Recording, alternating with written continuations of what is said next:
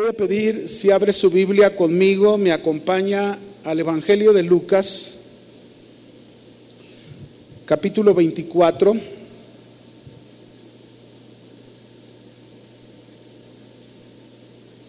Versículo 32. Lucas 24, 32. Y vamos a leerlo. Voy a pedir que lo lea conmigo de donde vamos a tomar el mensaje que el Señor me ha dado esta tarde para aprender.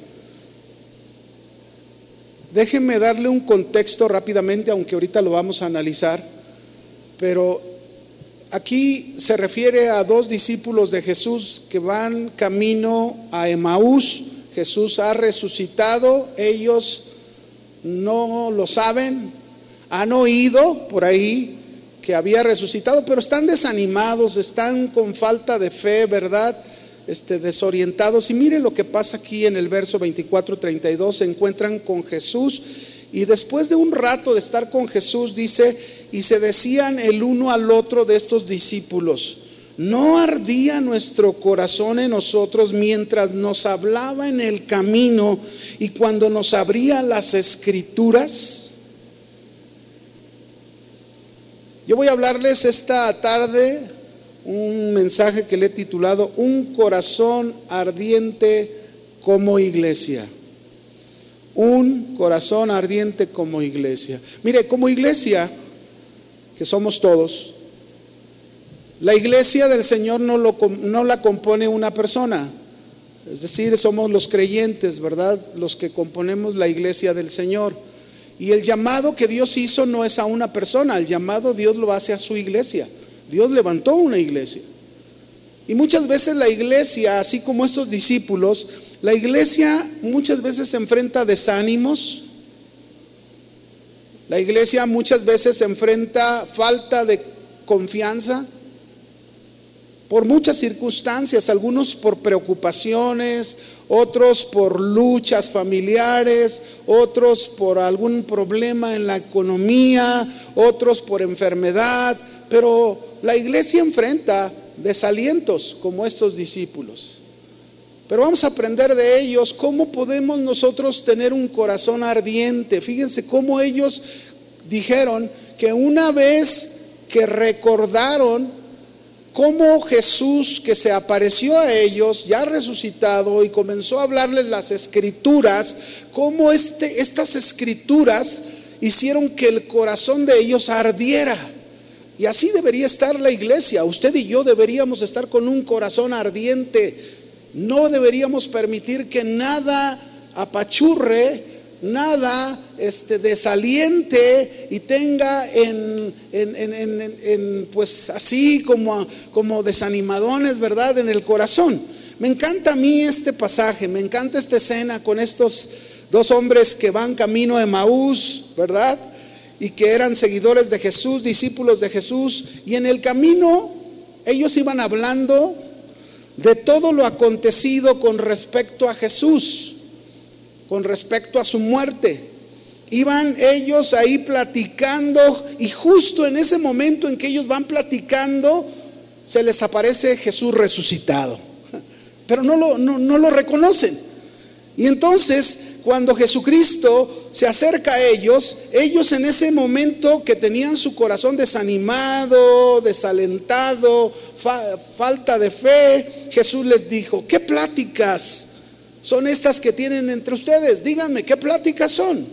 Y ellos le dijeron, eres el único, eres el único tú aquí en este lugar que no sabes lo que ha acontecido, que a un varón llamado Jesucristo, ¿verdad?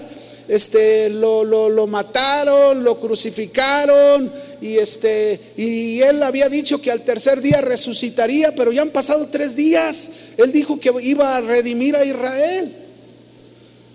Y ahí estaban ellos con eso, ¿verdad?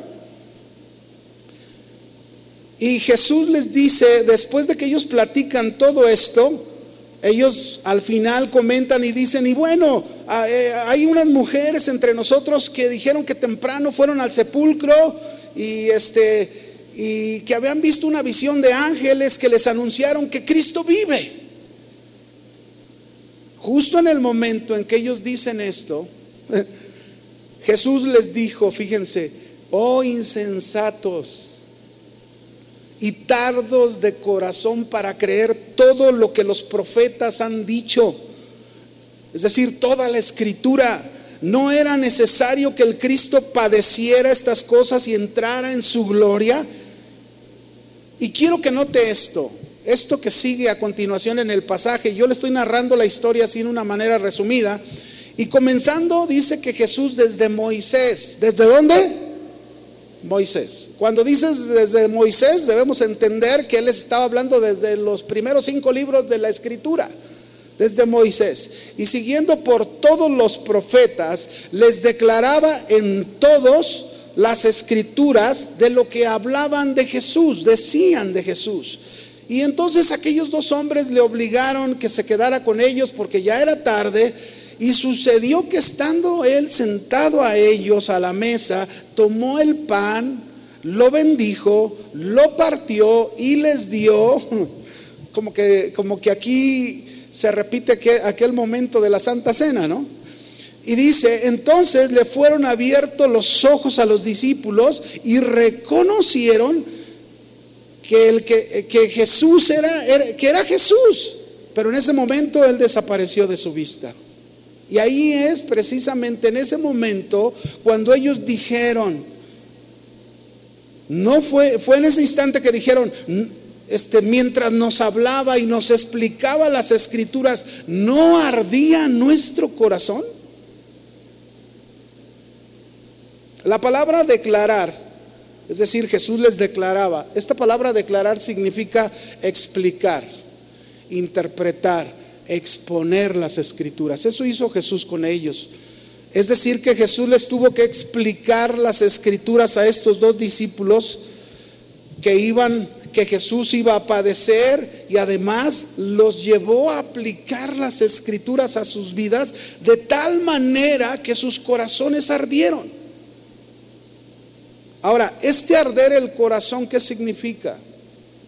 Arder el corazón, mis hermanos, significa que tengamos usted y yo corazones como iglesia, corazones avivados, consagrados, dedicados, corazones fieles, corazones que viven apasionados por su Señor, corazones dispuestos para toda obra corazones que viven solo para hacer la voluntad de su Señor, corazones que mantienen su confianza en Él y confían siempre hasta el último momento de su vida a pesar de cualquier circunstancia. Segunda de Timoteo, capítulo 1, verso 6. Pablo le exhortó a Timoteo esto. Y le dijo ahí, segunda Timoteo 1:6, por lo cual, Timoteo, te aconsejo que avives, avives, enciende, manténlo encendido el, el fuego del don de Dios que está en ti, por la imposición de mis manos. Qué importante entonces, mis hermanos, es que nosotros como iglesia del Señor mantengamos encendido el fuego del don de Dios que nos ha dado a cada uno. Qué importante. Y mire, esto es precisamente lo que yo deseo hacer hoy con ustedes como iglesia. Quiero explicarles quiero exponerles, quiero aplicar las escrituras con el propósito de que nosotros aprendamos a tener un corazón ardiente ante el Señor Jesús. Por eso te voy a enseñar seis características que deben ser parte de tu vida como iglesia. Seis características, si es que nos alcanza el tiempo, esperemos que sí. Seis características que deben ser parte de tu vida como iglesia para tener un corazón ardiente. ¿Cuántos quieren tener un corazón ardiente? Bien poquitos. ¿Cuántos quieren tener un corazón ardiente? No hablo de ardiente de calor, ¿eh? porque veo algunos bien como que están desesperados con el calor. No le haga caso al calor. Pero quiero hacerlo de una manera muy diferente. Quiero, yo quiero, yo quiero hablarles de estas seis características en base a los primeros seis libros de la Biblia. Y sirve que usted se los aprende, ¿verdad? Los primeros seis libros de la Biblia que tienen que ver con nuestra vida cristiana, que tienen que ver con Cristo precisamente, y que tienen que ver al recordar estos seis libros de la Biblia y lo que estos significan y cómo a través de lo que significan nosotros podemos aplicarlo a nuestra vida y cómo esto puede traer el que nuestro corazón se mantenga ardiendo siempre. Amén. Ahora, vamos a empezar con el primero. La primera característica, el primer libro de la Biblia, ¿cuál es? Ayúdeme. ¿Cuál es? Ah, sí se lo sabe. ¿eh? Número uno, Génesis.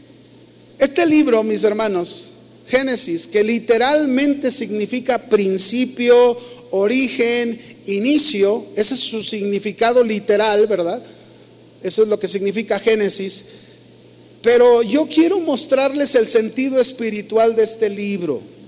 El sentido espiritual de este libro por el cual usted y yo deberíamos tener nuestro corazón ardiendo es que el libro de Génesis significa conocimiento. ¿Qué significa? Espiritualmente, este es el principio que yo puedo sacar de este libro. Conocimiento. Cristo, mis hermanos, es el conocimiento de Dios para nuestras vidas. ¿No se emociona? Cristo es el conocimiento de Dios para nuestras vidas. Si Cristo no hubiese llegado a nuestras vidas, usted y yo estaríamos en la ignorancia pasada. No entenderíamos nada de Dios. Este libro, a través de este libro de Génesis, usted y yo podemos ver claramente a Cristo. Por eso yo te digo, ¿quieres tener un corazón ardiente? Es necesario llenarte del conocimiento de Dios y llevarlo al terreno de tu vida práctica. Porque no solamente es el conocimiento aquí, es, está, hay que meterlo aquí, pero hay que llevarlo a la vida diaria de nuestra vida de lo que hacemos. Es en Génesis que se nos da el conocimiento acerca de la creación y podemos ver a Cristo participando en la creación. Es en Génesis que se nos da el conocimiento del inicio de todas las cosas. ¿De cuántas? Todas. Ahí en Génesis tú encuentras el inicio de todo. Si tú te preguntas, ¿dónde empieza el pecado? Ve a Génesis. ¿Dónde empieza la redención? Ve a Génesis. Si tú dices, eh, ¿dónde empieza la fe? Ve a Génesis. La obediencia, la gracia, el juicio de Dios. ¿Dónde, ¿Dónde vemos todo eso, ese conocimiento? Génesis.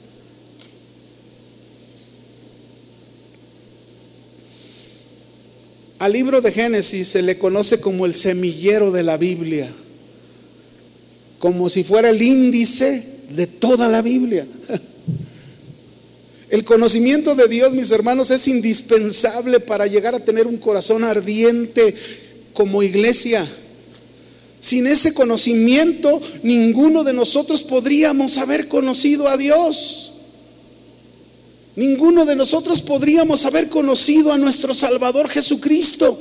Sin ese conocimiento no podríamos nosotros haber conocido nuestra salvación. Sin ese conocimiento estaríamos todavía tú y yo perdidos sin esperanza alguna. Sin ese conocimiento sería imposible que nuestros pecados hubiesen sido perdonados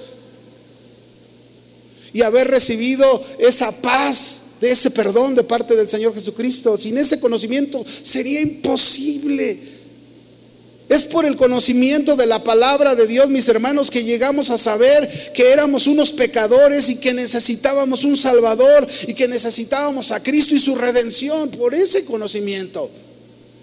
Es por el conocimiento de la palabra de Dios que usted y yo llegamos a saber y a obtener una nueva vida que nos vino a traer Cristo y los beneficios que a través de ella nos trajo. Es decir, que por ese conocimiento de nuestra salvación y haberla obtenido la salvación, usted y yo podemos vivir en paz. Usted y yo podemos vivir seguros. Usted y yo podemos vivir confiados. Usted y yo podemos vivir con victoria. Podemos vencer al mundo, vencer al pecado, gracias al conocimiento de Dios. Es por el conocimiento de la palabra de Dios que llegamos a conocer a Dios y establecer una relación personal con Él. Dígame usted antes de conocer a Cristo, ¿cuándo usted había establecido una relación personal con Dios? Nunca. Usted solamente iba a la iglesia por cumplir y iba y salía, ¿verdad? Y a veces íbamos por motivos muy distintos, ¿verdad? Yo iba por las muchachas al templo. Pero nunca porque realmente iba a tener un contacto con Dios, muy diferente ahora, porque ahora, desde que conozco al Señor, siempre vengo al templo y vengo buscando a Dios, oír su palabra, oír lo que Él tiene para mi vida, y ese es el conocimiento de Dios. Qué maravilloso, ¿no creen ustedes? Nosotros vemos en, Génesis precisamente cómo Dios le enseña a Adán y a Eva sobre el sacrificio que tenía que ver con Cristo y que era lo único, la única manera en que se podían acercar a Dios. Ahí dice en Génesis 3:21, no lo busque, yo se lo leo, Génesis 3:21, y dice, y Jehová Dios hizo al hombre y a su mujer túnicas de pieles y los vistió. Para vestirlos, Dios tuvo que sacrificar, derramar sangre de animalitos para vestirlos. Acuérdense que ellos se habían vestido con hojas de higuera y esas eran las obras del hombre, pero lo que Dios hizo estaba ya enseñándole a Adán y a Eva el sacrificio por el cual usted y yo nos podíamos acercar al Padre, a Dios. Ahí está en el libro de Génesis ese conocimiento. Es por el conocimiento de la palabra de Dios que aprendemos a caminar usted y yo en una moralidad correcta, moralmente de la forma en como Dios enseña y nos libra de muchos sinsabores de la vida. En Génesis capítulo 39, versículo 12, yo pongo este ejemplo, ¿no? De este libro, Génesis 39, 12, encontramos un, un momento en la vida de José, ¿verdad? Cuando la esposa de su amo Potifar lo quiso seducir y luego dice en el verso 12 de, Génesis 39, y ella lo asió por su ropa, diciéndole, duerme conmigo. Entonces él dejó su ropa en las manos de ella y huyó y salió. Híjole, y yo, yo, ¿dónde aprendió José esa clase de vida? ¿Dónde? ¿Dónde la aprendió? En el conocimiento de Dios. O cuando perdonó a sus hermanos que todo lo que le hicieron, ¿verdad? Conocemos la historia de José, lo vendieron, se fue de esclavo a Egipto, lo quisieron matar, bueno, de alguna manera Dios tenía un propósito, no permitió que eso sucediera, pero sin embargo tuvo toda una experiencia hasta llegar a ser el gobernador de, Egipto, después del faraón. Pero sin embargo, ¿por qué los perdonó José?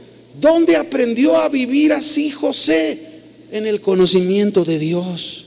Iglesia, necesitamos el conocimiento de Dios para tener un corazón ardiendo, un corazón ardiente, un corazón con el fuego de Dios, un fuego de Dios que tiene que ver con el consagrarte, con el estar dedicado a Dios y estar dispuesto para lo que Dios quiera en tu vida.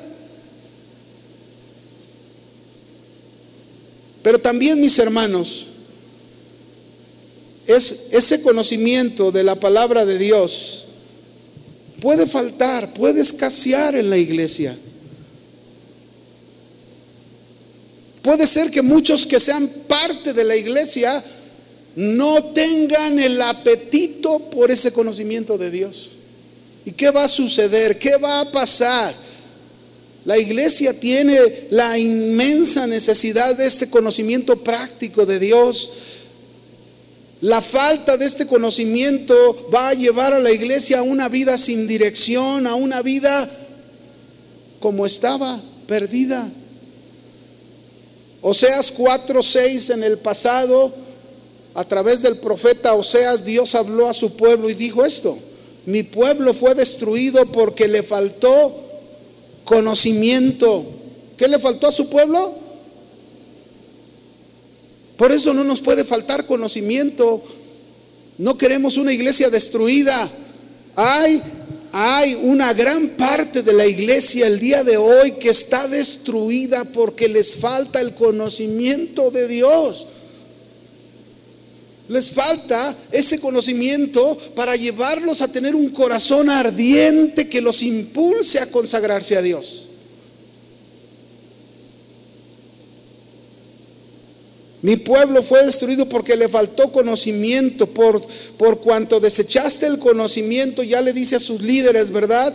Yo te echaré del sacerdocio y porque olvidaste la ley de tu Dios, también yo me olvidaré de tus hijos. ¿Cuántos desean que Dios se olvide de sus hijos? Pues nadie, ¿verdad que no deseamos eso? Yo no quiero que Dios se olvide de mis hijos. Y si no quiero que Dios se olvide de mis hijos, pues no puedo desechar el conocimiento de Dios. No puedo olvidar el conocimiento de Dios. Tengo que ir al conocimiento de Dios para que mi corazón esté siempre como ardiente. Y ese es el corazón que debe de ser el de la iglesia.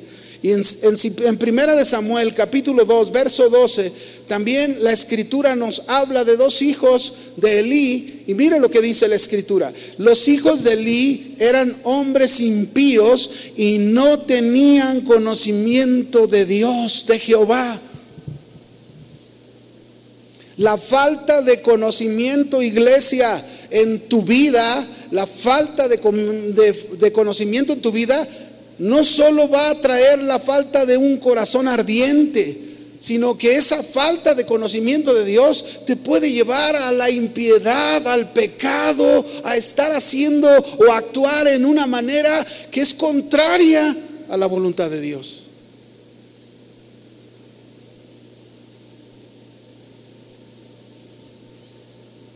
Dice el, Salmo 119, versículo 25, si ahora me acompaña.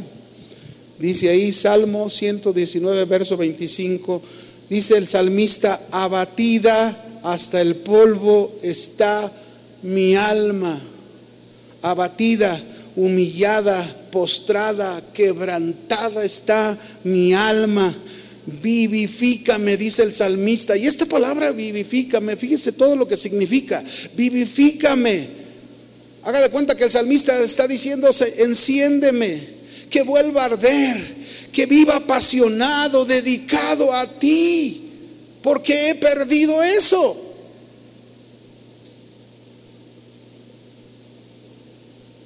Según tu palabra. Es decir, que para avivarnos para llegar a tener ese corazón encendido, ardiente como los discípulos del Señor, necesitamos escuchar las escrituras, necesitamos escuchar que se nos explique la palabra de Dios de tal manera que encienda nuestro corazón y nos mantenga ardiendo para el Señor. Salmo 119, verso 28. También sigue diciendo el salmista ahí se deshace mi alma de ansiedad. Se deshace. Es decir, en otras palabras, deshacer aquí significa llorar.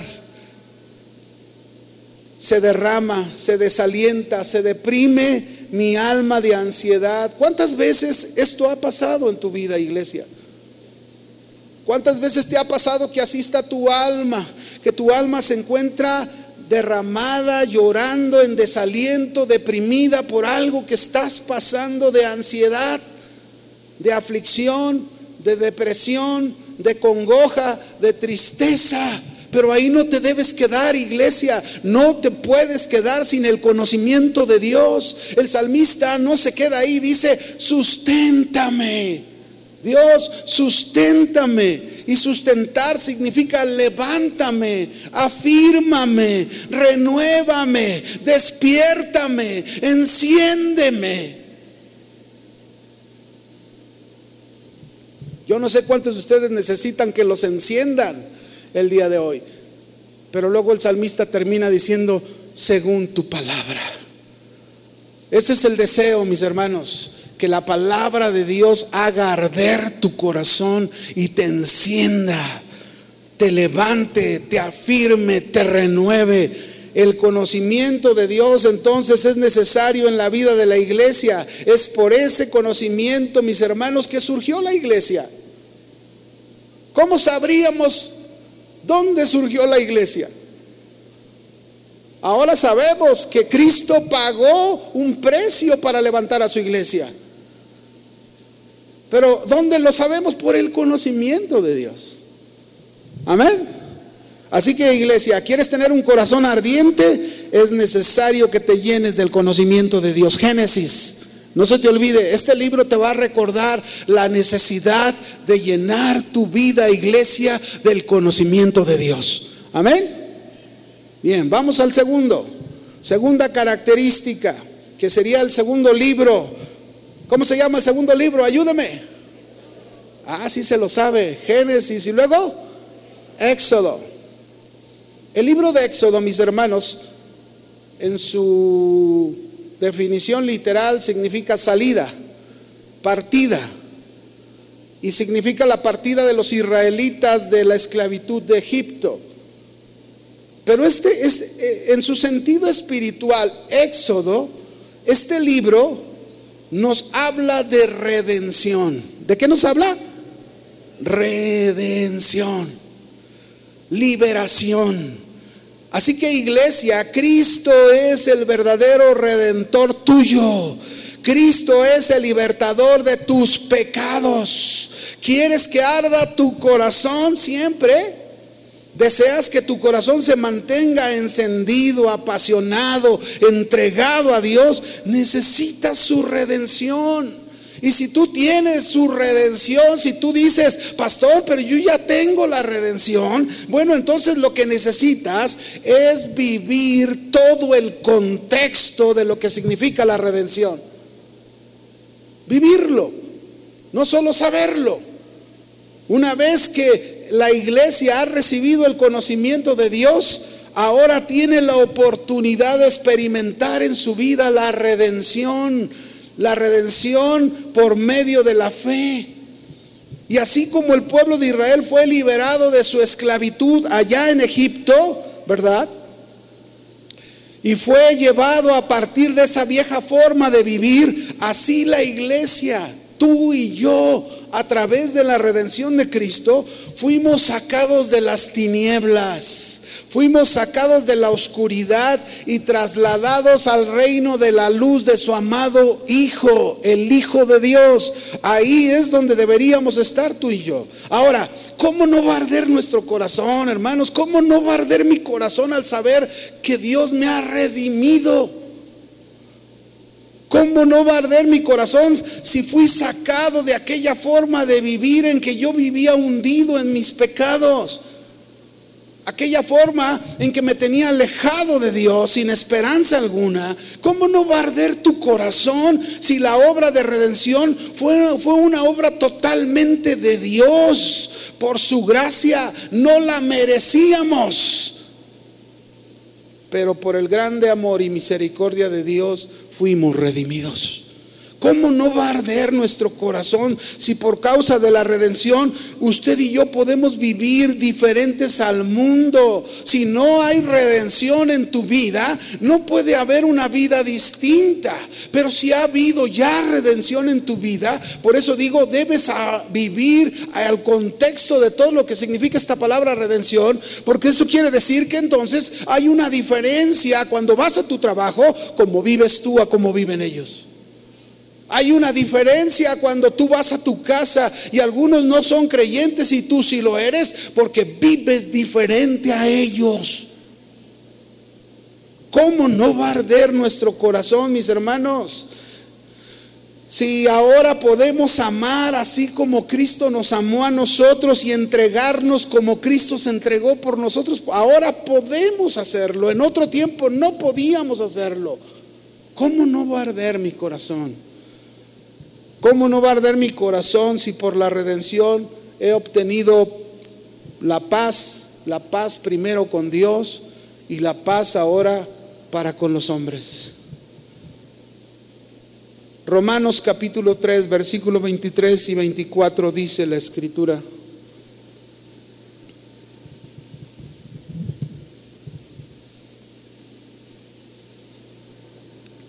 por cuanto todos pecaron, están destituidos de la gloria de Dios, siendo justificados gratuitamente por su gracia, mediante la redención que es en Cristo Jesús. Dice, qué hermoso dice esta escritura. Primero nos dice que por cuanto todos hemos, somos pecadores, estamos separados de la gloria de Dios. Pero no se queda ahí. Luego nos dice el remedio para esa situación, dice, siendo justificados gratuitamente por su gracia mediante la redención que es en Cristo Jesús. Es decir, si estábamos separados, ahora gracias a esa redención de Cristo Jesús, ahora estamos cerca del Padre, ahora estamos cerca de Dios, ahora podemos, podemos acercarnos a Dios, podemos tener una comunión con Dios, íntima con Él. ese es el resultado de la redención. Por eso, si tú te pones a pensar en eso, ¿cómo no debe arder tu corazón, iglesia? No sé qué más necesitemos para que nuestro corazón se mantenga ardiendo. Efesios capítulo 1, versos 7 al 8 dice, en quien tenemos redención por su sangre el perdón de pecados según las riquezas de su gracia, que hizo sobreabundar para con nosotros en toda sabiduría e inteligencia, dándonos a conocer el misterio de su voluntad, según su beneplácito, el cual se había propuesto en sí mismo. Miren lo que dice este pasaje. Eso hizo la redención de Cristo por nosotros. Sus pecados fueron perdonados por su sangre, por su sacrificio. Nos hizo sobreabundar en toda sabiduría e inteligencia espiritual. ¿Dónde está eso? ¿Dónde encontramos esa sabiduría e inteligencia espiritual? En su palabra, en su conocimiento. Ahí es donde está la sabiduría de Dios.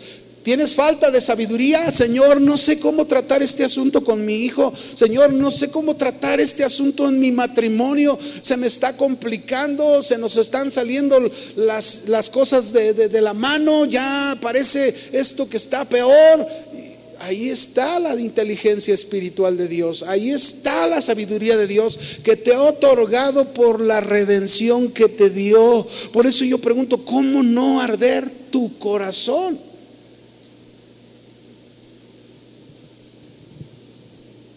¿Qué significa redención?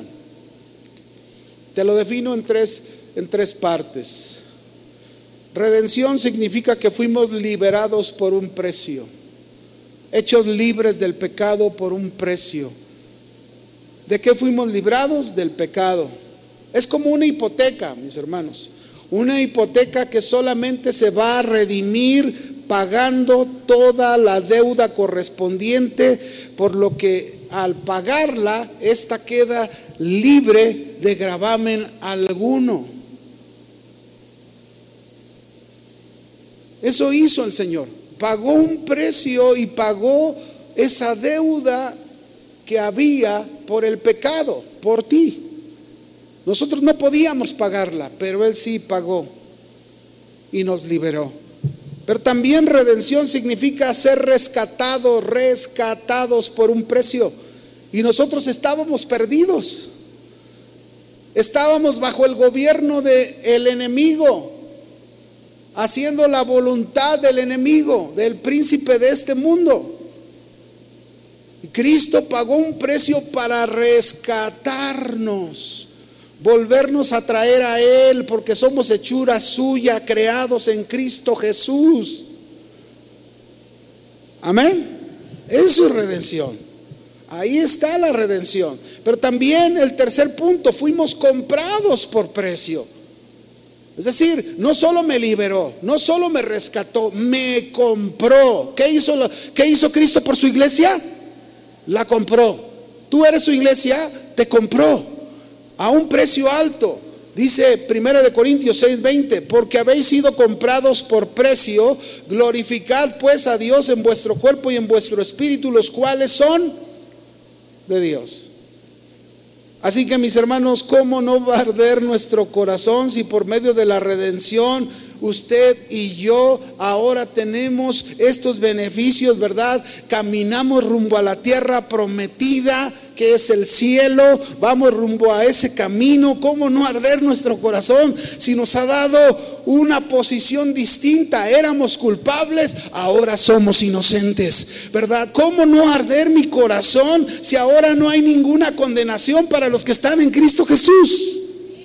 ¿Cómo no arder mi corazón si, si ahora por su redención el Espíritu mora en mi corazón y me guía y podemos, podemos entender lo que es lo bueno de lo malo? Antes usted y yo a lo bueno lo llamábamos, a lo malo lo llamábamos bueno y a lo bueno lo llamábamos malo. Así que mis hermanos, ahí está el segundo principio. Vamos a seguir al tercero para alcanzar ver todos. Llevamos dos. Génesis, conocimiento. Éxodo. Ah, ¿Qué? Redención. No se le olvide. ¿Cómo no arder su corazón si usted ha sido redimido? Tres. El tercer libro, Levítico.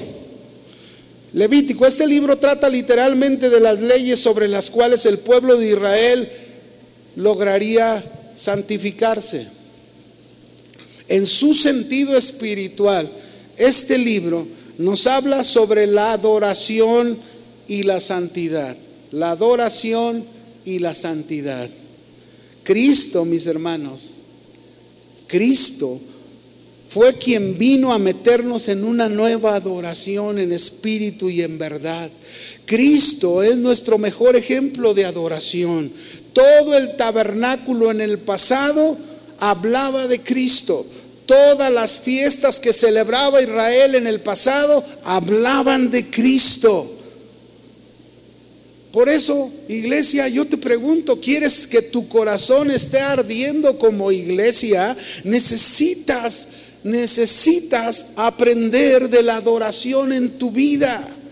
Necesitas saber cómo debes adorar a Dios. Necesitas aprender a vivir como un verdadero adorador. Esa es la manera de mantener el corazón ardiendo.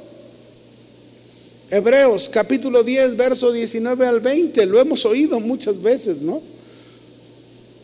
Así que hermanos, teniendo libertad para entrar en el lugar santísimo, es decir, al lugar de la presencia de Dios por la sangre de Jesucristo. ¿Quién puede entrar a la presencia de Dios con pecado? Dígame, ¿quién? ¿Quién? ¿Quién? ¿Quién? en el pasado, cuando un sacerdote entraba con alguna falta, inmediatamente moría. ¿Te has preguntado por qué ahora tú puedes entrar a la presencia de Dios y no mueres inmediatamente? Y sabiendo tú que has fallado. ¿Lo ha pensado?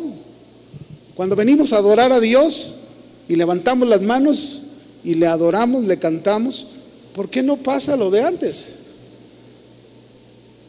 Porque Cristo, mis hermanos, que nos vino a enseñar esa nueva adoración, Él dijo que Él antes de la fundación del mundo nos escogió para que usted y yo fuésemos como santos y sin mancha delante de quién?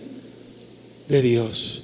En otras palabras, cuando usted y yo venimos a adorar a Dios, y no quiere decir que usted no se arrepienta de sus faltas y sus pecados, pero cuando usted y yo venimos a adorar a Dios, Dios nos ve por medio de Cristo.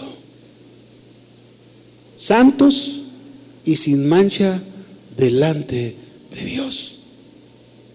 Así estamos presentados delante de Dios, en Cristo. Hebreos 4 Versículo 16. Por eso podemos entrar a la presencia de Dios. Hebreos 4:16 dice, acerquémonos pues confiadamente al trono de la gracia. Fíjese, hoy podemos ir con esa confianza para adorar a nuestro Dios, para alcanzar misericordia y hallar gracia para el oportuno socorro. Déjeme decirle algo, no existe nadie que sin el conocimiento de Dios y sin la redención pueda adorar correctamente a Dios.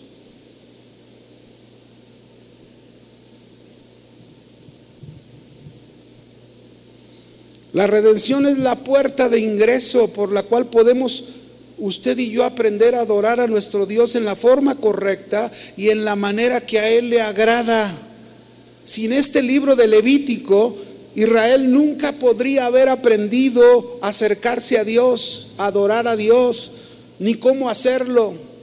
Sin Jesús, que representa todo lo que enseña el libro de Levítico, la iglesia nunca podría haber aprendido cómo acercarse a Dios y adorarlo y tener una relación como se nos ha brindado de un padre con un hijo y de un hijo con un padre.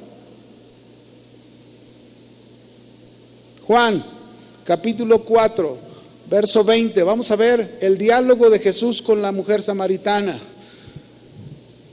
La mujer samaritana le dijo en el verso 20, nuestros padres adoraron en este monte. Y ustedes los judíos dicen que en Jerusalén es el lugar donde se debe de adorar. La adoración, mis hermanos, yo le explico esto. La adoración ya no está centrada en un lugar específico. La adoración es universal y podemos llevarla a cabo en cualquier lugar. Eh, usted y yo estamos adorando hace un momento, adorando a Dios aquí y yo le puedo asegurar que en muchas partes del mundo, a lo mejor en la misma hora, están adorando a Dios y Dios está con nosotros y Dios está con ellos y, y ahí está, ahí está Dios presente en esa adoración. Así que podemos llevarla a cabo en cualquier lugar. La adoración no debe de ser por tradición, no es una ceremonia. La adoración es un acto del corazón y a esto es a lo que vino Jesús a traernos para ¿para qué? Para que tengamos ese corazón ardiente. Jesús le dijo a la mujer, mujer, créeme que la hora viene cuando ni en este monte ni en Jerusalén adoraréis al Padre. Jesús estaba diciéndole a la mujer samaritana que el tiempo de la redención, la cual nos traería el libre acceso a la presencia de Dios y a disfrutar de una comunión personal con Dios, estaba llegando. Era el tiempo que los cielos serían abiertos y tendríamos el privilegio, toda la iglesia, de encontrarnos con Dios, adorarlo, exaltarlo, glorificarlo, pero por sobre todo con nuestra vida. ¿Con qué? Porque de qué sirve levantar manos y cantar bonitos y cuando salgo de aquí, mi vida es una vida completamente en contra de la voluntad de Dios. Mi carácter es en contra de la voluntad de Dios. Vosotros adoráis lo que sabéis, le dice Jesús. Nosotros adoramos lo que sabemos porque la salvación viene de los judíos. Esa es una verdad, ¿no? Jesús nuestro redentor, él era judío, nació en el pueblo judío, de modo que la salvación viene de los judíos. Los escritos que tenemos de la Biblia lo hicieron la mayoría judíos. El pueblo judío, mis hermanos, no podemos olvidarnos de él. El pueblo judío es algo que nosotros tenemos que estar orando por ellos. De ahí vino nuestro Salvador. Mas la hora viene y ahora es cuando los verdaderos adoradores adorarán al Padre en espíritu y en verdad, porque también el Padre tales adoradores busca que lo adoren. Esta es la nueva adoración y que se refiere a la venida del Espíritu Santo al corazón de los creyentes y lo cual nos lleva a una comunión intensa con Dios como hijos. Podemos adorarlo a Dios, podemos darle a Dios o brindarle a Dios una verdadera adoración con un corazón ardiente. ¿Con un corazón qué? Pero si llegamos y, ay Señor, es que mira, traigo estos problemas y no sé cómo le voy a hacer. Corazón ardiente. ¿Corazón qué? Verso 24. Dios es espíritu y los que le adoran en espíritu y en verdad es necesario que le adoren.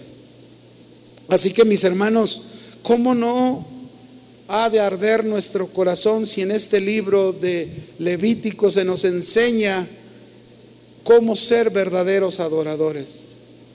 Es necesario la santificación, es necesario el apartarnos del mal, es necesario el apartarnos de los placeres de este mundo, es necesario que este mundo no nos gane, no nos atraiga de tal manera que, que perdemos el enfoque real de nuestra verdadera adoración a Dios. ¿Cómo no va a arder nuestro corazón si tenemos el grande privilegio de poder adorar al Creador del universo? ¿Cómo, mis hermanos? ¿Cómo no va a arder mi corazón? ¿Quién puede tener ese, ese privilegio? Usted y yo lo tenemos. ¿Cómo no va a arder nuestro corazón si fuimos creados y llamados para hacer alabanza de su gloria? Usted y yo somos alabanza de la gloria de Dios. Eso espero.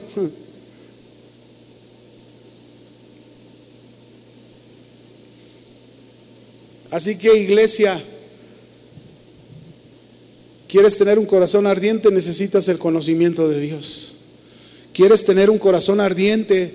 Necesitas la redención, vivirla, practicarla, aplicarla a tu vida diaria. ¿Quieres tener un corazón ardiente? Tienes que aprender a adorar a Dios a la manera de Dios, no a tu manera. Como Dios dice en su palabra. Así es como debe de ser nuestra adoración a Dios. Vamos al siguiente punto, ¿verdad? La siguiente característica que sería el cuarto libro. ¿Cuál es el cuarto libro? ¿Me ayudan? ¿Cuál? Números. A lo mejor algunos dicen, ay, pues, ¿cómo que números? ¿Y, ¿y qué tiene que ver eso, verdad?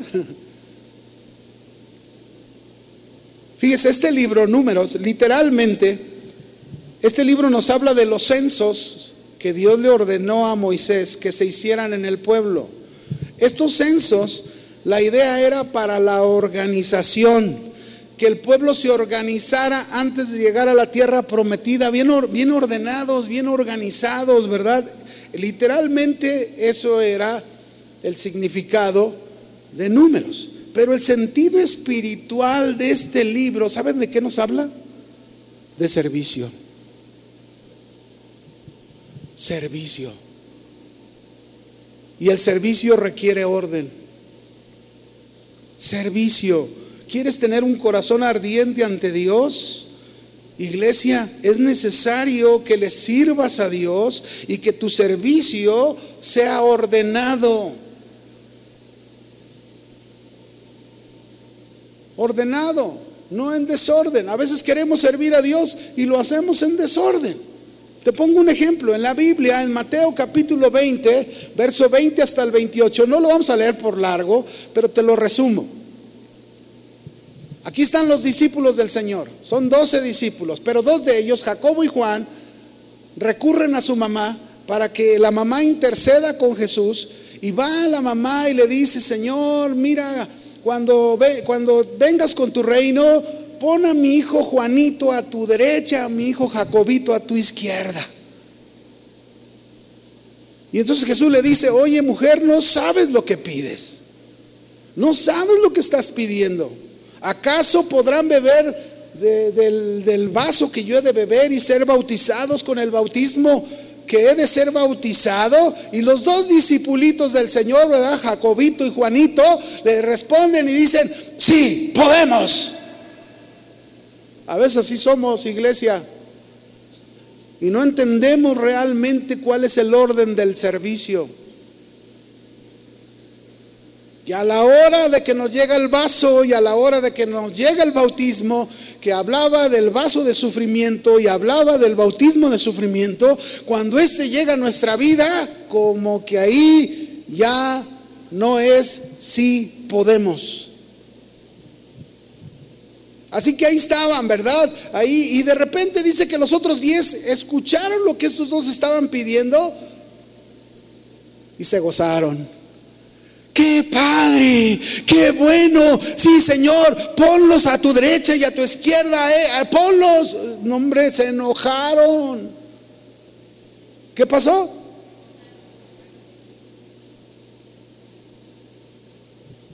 Se enojaron. ¿Usted cree que Dios quiere que sirvamos enojados? Pregunto. ¿Usted cree que vamos a servir a Dios y, a tratarnos así de esa manera? Con esas características. Eso no es lo que Dios vino a enseñarnos. Ese no es el camino del libro de números. El libro de números era sírvanme, pero háganlo de una manera ordenada. Y la manera ordenada es quitando las cosas que estorban en el servir a Dios. Y el servir a Dios no me refiero solamente en, las asambleas que tenemos, ¿verdad? Aquí donde nos reunimos, que, que, decimos, ah, unos sirven como ujieres que se ocupa, otros sirven como maestros de niños allá, otros allá están con los adolescentes y nosotros a los adultos aquí estamos en el auditorio mayor. No solamente es eso. El servicio en orden se presta en casa. El servicio en orden se presta en el trabajo. El servicio en orden se presta en la calle. Ahí, ahí es donde, donde tú y yo tenemos que servir a Dios en orden, con actitud, actitudes correctas con maneras de tratar a la gente correctas.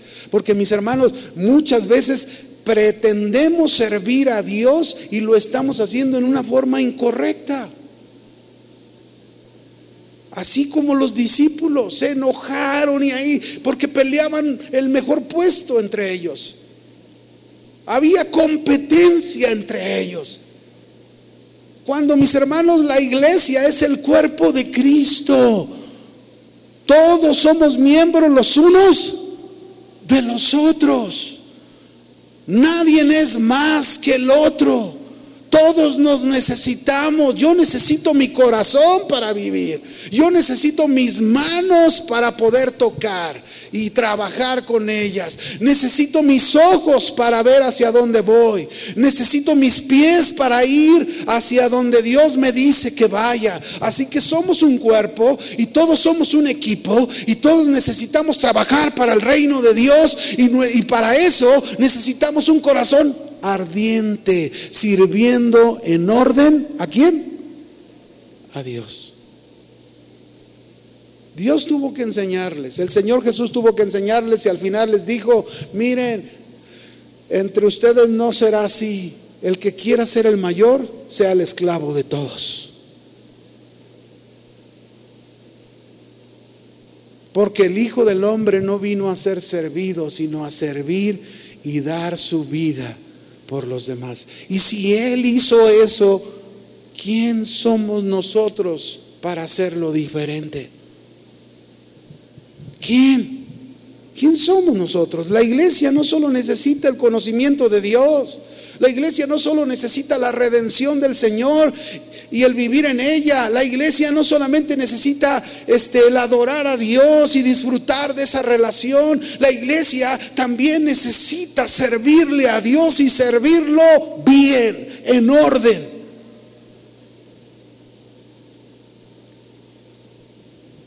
Quisiera contarles una historia, pero está muy larga, así que la voy a, la, voy a dejar pasar, porque es una historia muy buena. Ya alguna vez la he contado de un bambú.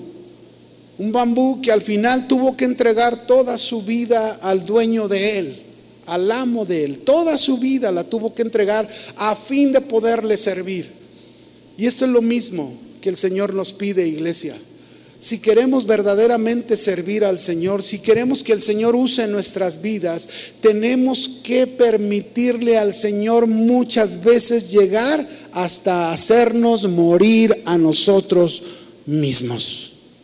Es la mejor manera de servir a Dios. Entre más muertos estemos a nosotros mismos, mejor será nuestro servicio a Dios.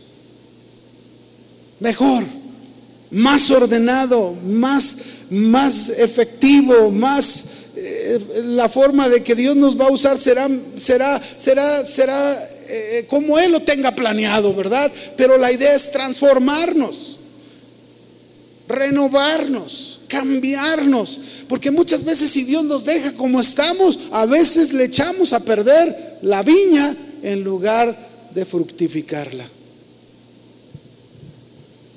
Así que mis hermanos, aquí está el cuarto, cuarta característica. Génesis, Éxodo, Levítico, números, número, servicio, no se le olvide. Qué importante es su servicio en su casa, hágalo con orden, hágalo con una buena actitud, no lo haga quejándose, es que porque me pide mi esposa eso, que lo haga ella. No, no, usted sirva porque lo hace para el Señor. Mira, las hermanas contestaron, díganlo, hermana, más fuerte, que se oiga. En orden, ¿verdad? Vamos al, vamos al que sigue. El quinto. ¿Cuál es el quinto libro? Deuteronomios. O Deuteronomio. Ahí está. Este es el quinto libro. Este libro, Deuteronomio, literalmente habla de la repetición de la ley. ¿Por qué repetición de la ley? Era necesario porque la primera generación de Israel había muerto en el desierto. Y esta era una nueva generación que entraría a la tierra prometida. Por eso era necesario repetirles la ley. Pero el, sentido espiritual de este libro de, la, de Deuteronomio es la obediencia. ¿Quieres tener un corazón ardiente? Para con tu Dios, iglesia, necesitas la obediencia, conocimiento, redención, adoración en santidad, servicio, obediencia. Haya pues, dice Filipenses 2.5 al 9, haya pues en vosotros este mismo sentir que hubo en Cristo Jesús, el cual siendo en forma de Dios, no estimó el ser igual a Dios como a cosa que aferrarse, sino que se despojó a sí mismo, tomando una forma de, tomando forma de siervo, perdón, hecho semejante a los hombres, y estando en la condición de hombre, se humilló a sí mismo, haciéndose obediente hasta la muerte y muerte de cruz.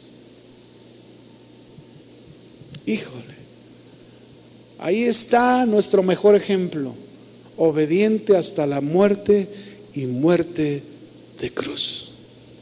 La idea de Dios no es el simple hecho de llevar a su pueblo, ¿verdad? Como Israel, por ejemplo, de llevarlo a la tierra prometida su propósito era mucho más profundo de Dios, consistía en prepararlos para que cuando llegaran como pueblo vivieran en obediencia, en un servicio ordenado, pero fueran obedientes. Porque imagínense, ¿qué de bueno tendría que Israel hubiese conquistado la tierra, la poseyera, y se hiciera igual de perverso y de malo que las demás naciones, que también pasó, ¿eh? Qué triste. Pero ¿de qué serviría conquistar? Déjame decirte una cosa. Cristo Jesús es el conquistador de tu alma. Cristo Jesús es el conquistador de nuestra alma, hermanos. Él conquistó nuestra alma y Cristo conquistó nuestra alma llevándonos, dirigiéndonos hacia la tierra prometida. Para nosotros la tierra prometida es el cielo. Y Dios quiere que cuando prepararnos para que cuando lleguemos al cielo seamos como obedientes. Obedientes. ¿De qué sirve si Cristo decimos conquistó nuestra alma? ¿De qué sirve si seguimos viviendo igual de perversos y de malos que cualquier gente de este mundo? ¿De qué sirve?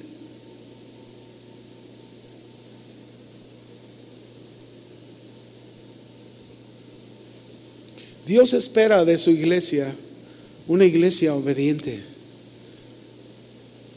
una, iglesia que le obedece Una iglesia que su corazón arde por obedecer a Dios. No le basta el conocimiento, no le basta ser redimido, no le basta adorarlo, no le basta servirlo a Dios. Le da su importancia a la obediencia y a través de la obediencia es como puede lograr su conquista.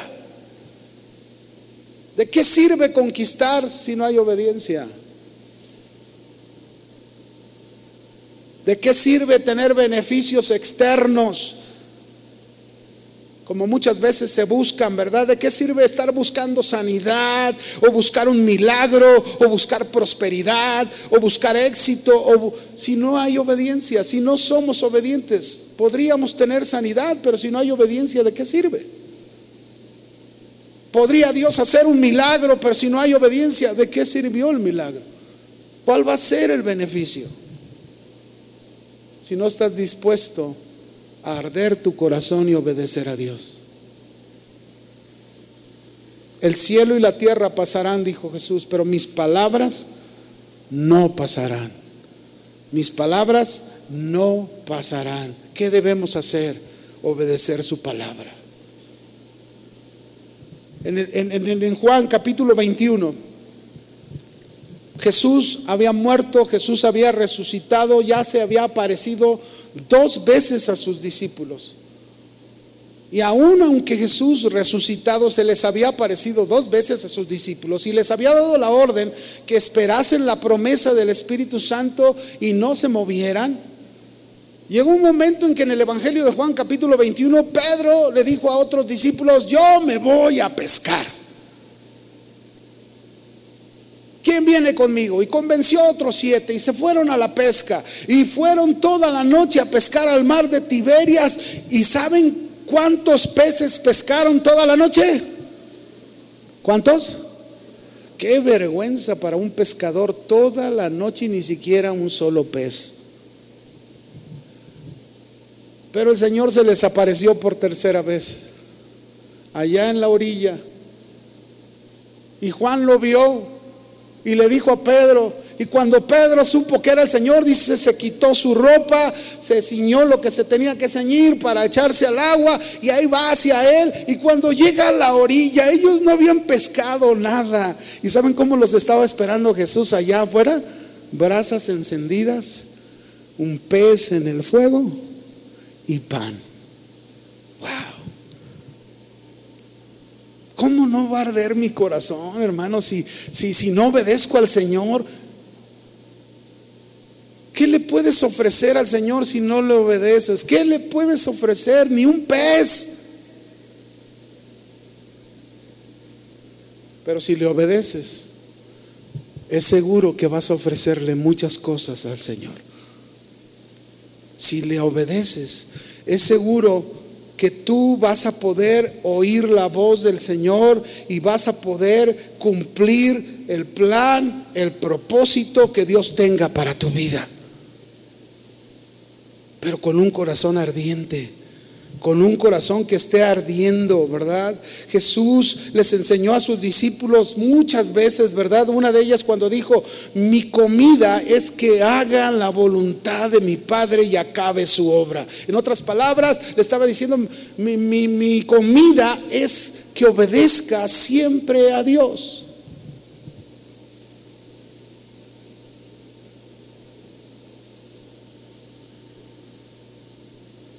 ¿Cuántos les gustaría ofrecerle algo al Señor? ¿Sabes qué es lo mejor que podemos ofrecerle al Señor? A través de nuestra adoración, a través de nuestro servicio, obediencia. Obedécelo. Obedécelo. No sigas más tus pensamientos, no sigas más tus instintos. Obedece a Dios. Y déjenme hablarles del último punto por el tiempo, ¿verdad? Son seis libros, seis principios que tienen que ver con nuestra vida cristiana, que tienen que ver con Cristo y que a través de ellos podemos tener o lograr tener un corazón ardiente como iglesia. El sexto libro. ¿Me ayuda? ¿Cómo se llama el sexto libro? Josué. No Josué el que anda aquí en la iglesia, ¿verdad? Es el Josué de la Biblia. Josué. Ya aprendimos conocimiento. Quiero tener un corazón ardiente, necesito el conocimiento de Dios. Ya aprendimos que si quiero tener un corazón ardiente, tengo que vivir la redención que Cristo me ha dado. Vivirla, practicarla, andar en todo el contexto de ella, ¿verdad? Si quiero tener un corazón ardiente, ya aprendimos en el libro de Levíticos que debemos aprender a adorarlo a Dios en santidad. Si quiero tener un corazón ardiente, ya aprendimos en el libro de números que debo servirlo a Dios y debo servirlo en un orden a Dios, en mi casa. La casa hay un orden, ¿verdad? Dice, las casadas estén sujetas a sus maridos. Los maridos traten a sus esposas, ámenlas como Cristo ama, ama a la iglesia. Padres, no exasperéis a vuestros hijos. Ese es el servicio de orden. Siervos, obedezcan a vuestros amos. Es decir, tú que eres un empleado y eres un trabajador, obedece a tu patrón. Aunque el patrón, híjole, obedécelo. Y en Deuteronomio aprendimos obediencia, pero ahora en jueces, este libro de jueces es un libro que literalmente nos habla de la posesión de la tierra prometida. Pero en su sentido espiritual este libro nos habla de la conquista. La conquista. Wow. ¿Cómo no tener un corazón ardiente si el Señor nos da la conquista? Para Israel era la conquista de la tierra prometida y Josué era el conquistador de ella. Jesucristo es nuestro conquistador. Él es el conquistador del alma de su iglesia. Y Dios nos ha dado a través de esa conquista una nueva vida por su Espíritu Santo. Y para eso usó de su conocimiento, se usó de su redención, se usó de su adoración, de obedecerlo, de servirlo, todo con el propósito de que usted y yo como iglesia logremos la conquista de nuestra alma. Una alma que está habituada a vivir a la manera de la carne. Y le voy a dar un texto donde aparece esa conquista del alma en las tres áreas de su alma, ¿verdad? Efesios 2, verso 3. Ahí lo dice.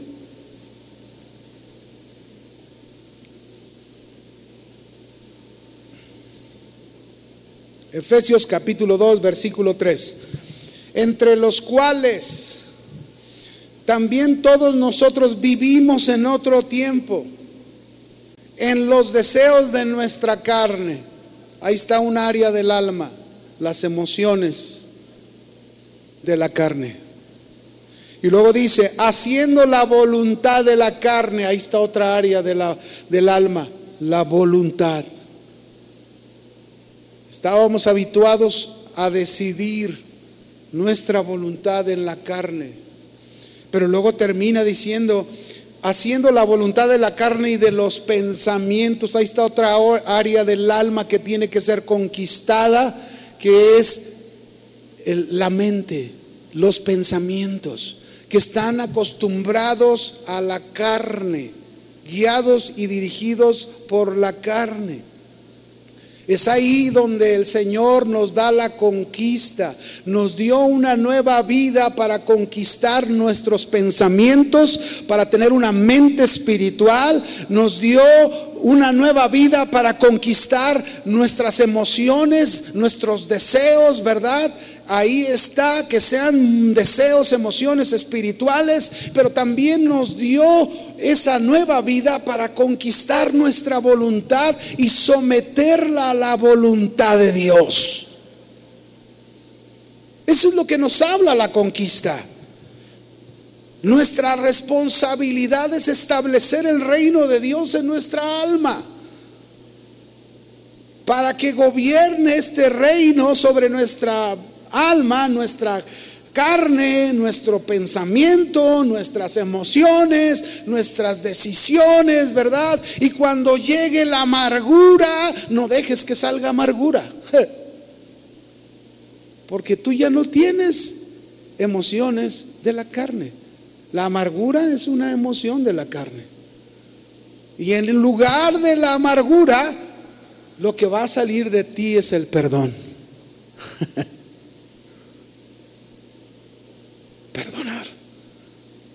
Porque has conquistado tu alma. Has conquistado tus emociones. En tu mente no le vas a dar lugar a aquellos pensamientos que son de la carne, ¿verdad? Este, que, te tratan de oprimir, te tratan de, de señalar. A lo mejor tú hiciste algo malo en el pasado, te convertiste a Cristo, cuando hiciste aquello tú no conocías al Señor, le pediste perdón, Él te perdonó todo y ahora el diablo viene y te acusa y te señala y te dice, no, Él no te ha perdonado eso, él, eh, tú todavía sigues siendo así y tú no puedes recibir ese pensamiento porque tú en Cristo eres una nueva criatura. ¿O no? Y Dios te ha perdonado aquello. Aquello quedó en el pasado porque tu pasado quedó sepultado. Ahora eres una nueva criatura en el Señor. Por eso tienes que conquistar tu alma a través del reino de Dios. Este reino, con este reino de Dios, el reino de Dios que no consiste en comida ni bebida, sino en justicia, paz y gozo. Este reino, mis hermanos, con él tienes que echar fuera a esos enemigos que están establecidos en tu, en tu alma. Enemigos como la inmoralidad sexual, la violencia, la mentira, el engaño, la murmuración, las ofensas, el odio, el rencor, la ira, el enojo, el temor, la angustia, las ansiedades, las preocupaciones, el orgullo, la soberbia, la altivez. Y mi hermano me pasaría toda la tarde hablándote de eso, pero esos son tus enemigos que tú debes expulsar de este, de este territorio que es tu alma. El Señor te ha dado la conquista. Él es el conquistador. Amén. ¿Quieres tener un corazón ardiente? No vi tanta respuesta. ¿Cómo no arder nuestro corazón después de todo esto, hermanos? Si tú quieres tener un corazón ardiente, iglesia, no se te olvide, necesitas el conocimiento de Dios. Si quieres tener un corazón ardiente, necesitas aplicar la redención todos los días a tu vida. Si tú, si tú quieres tener un corazón ardiente, necesitas ser ese verdadero adorador en la santidad del Señor.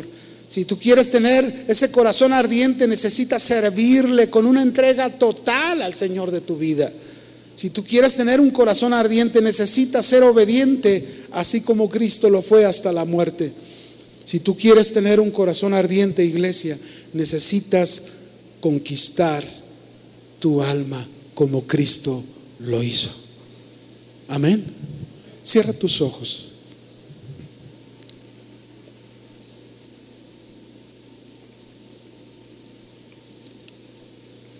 Cierra tus ojos y ora conmigo. Y si tú esta tarde, ahí en tu lugar,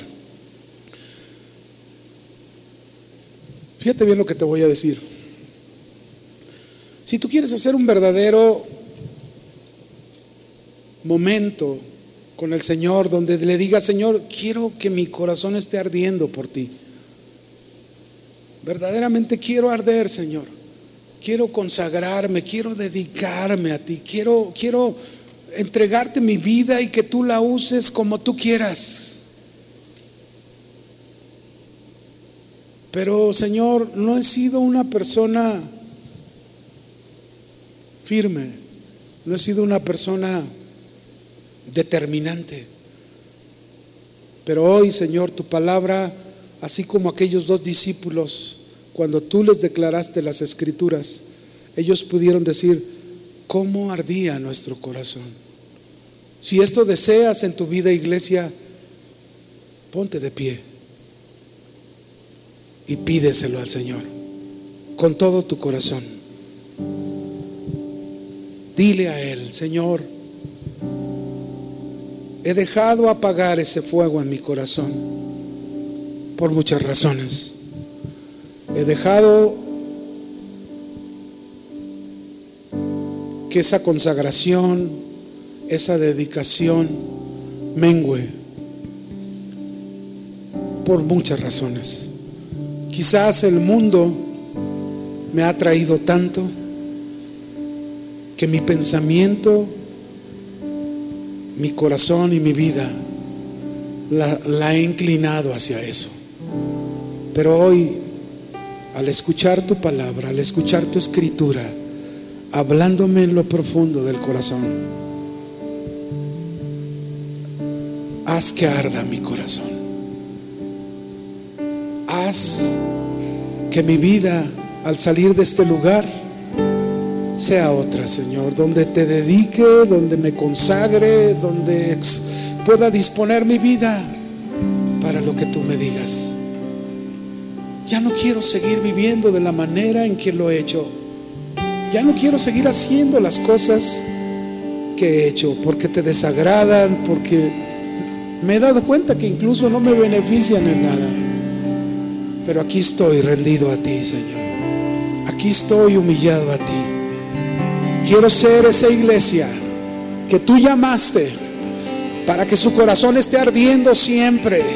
Su corazón siempre esté en ese fuego encendido, como Pablo le dijo a Timoteo, enciende, aviva el fuego del don de Dios. Hágalo, hermano, levante su voz y dígaselo en voz alta al Señor, Señor, enciéndeme,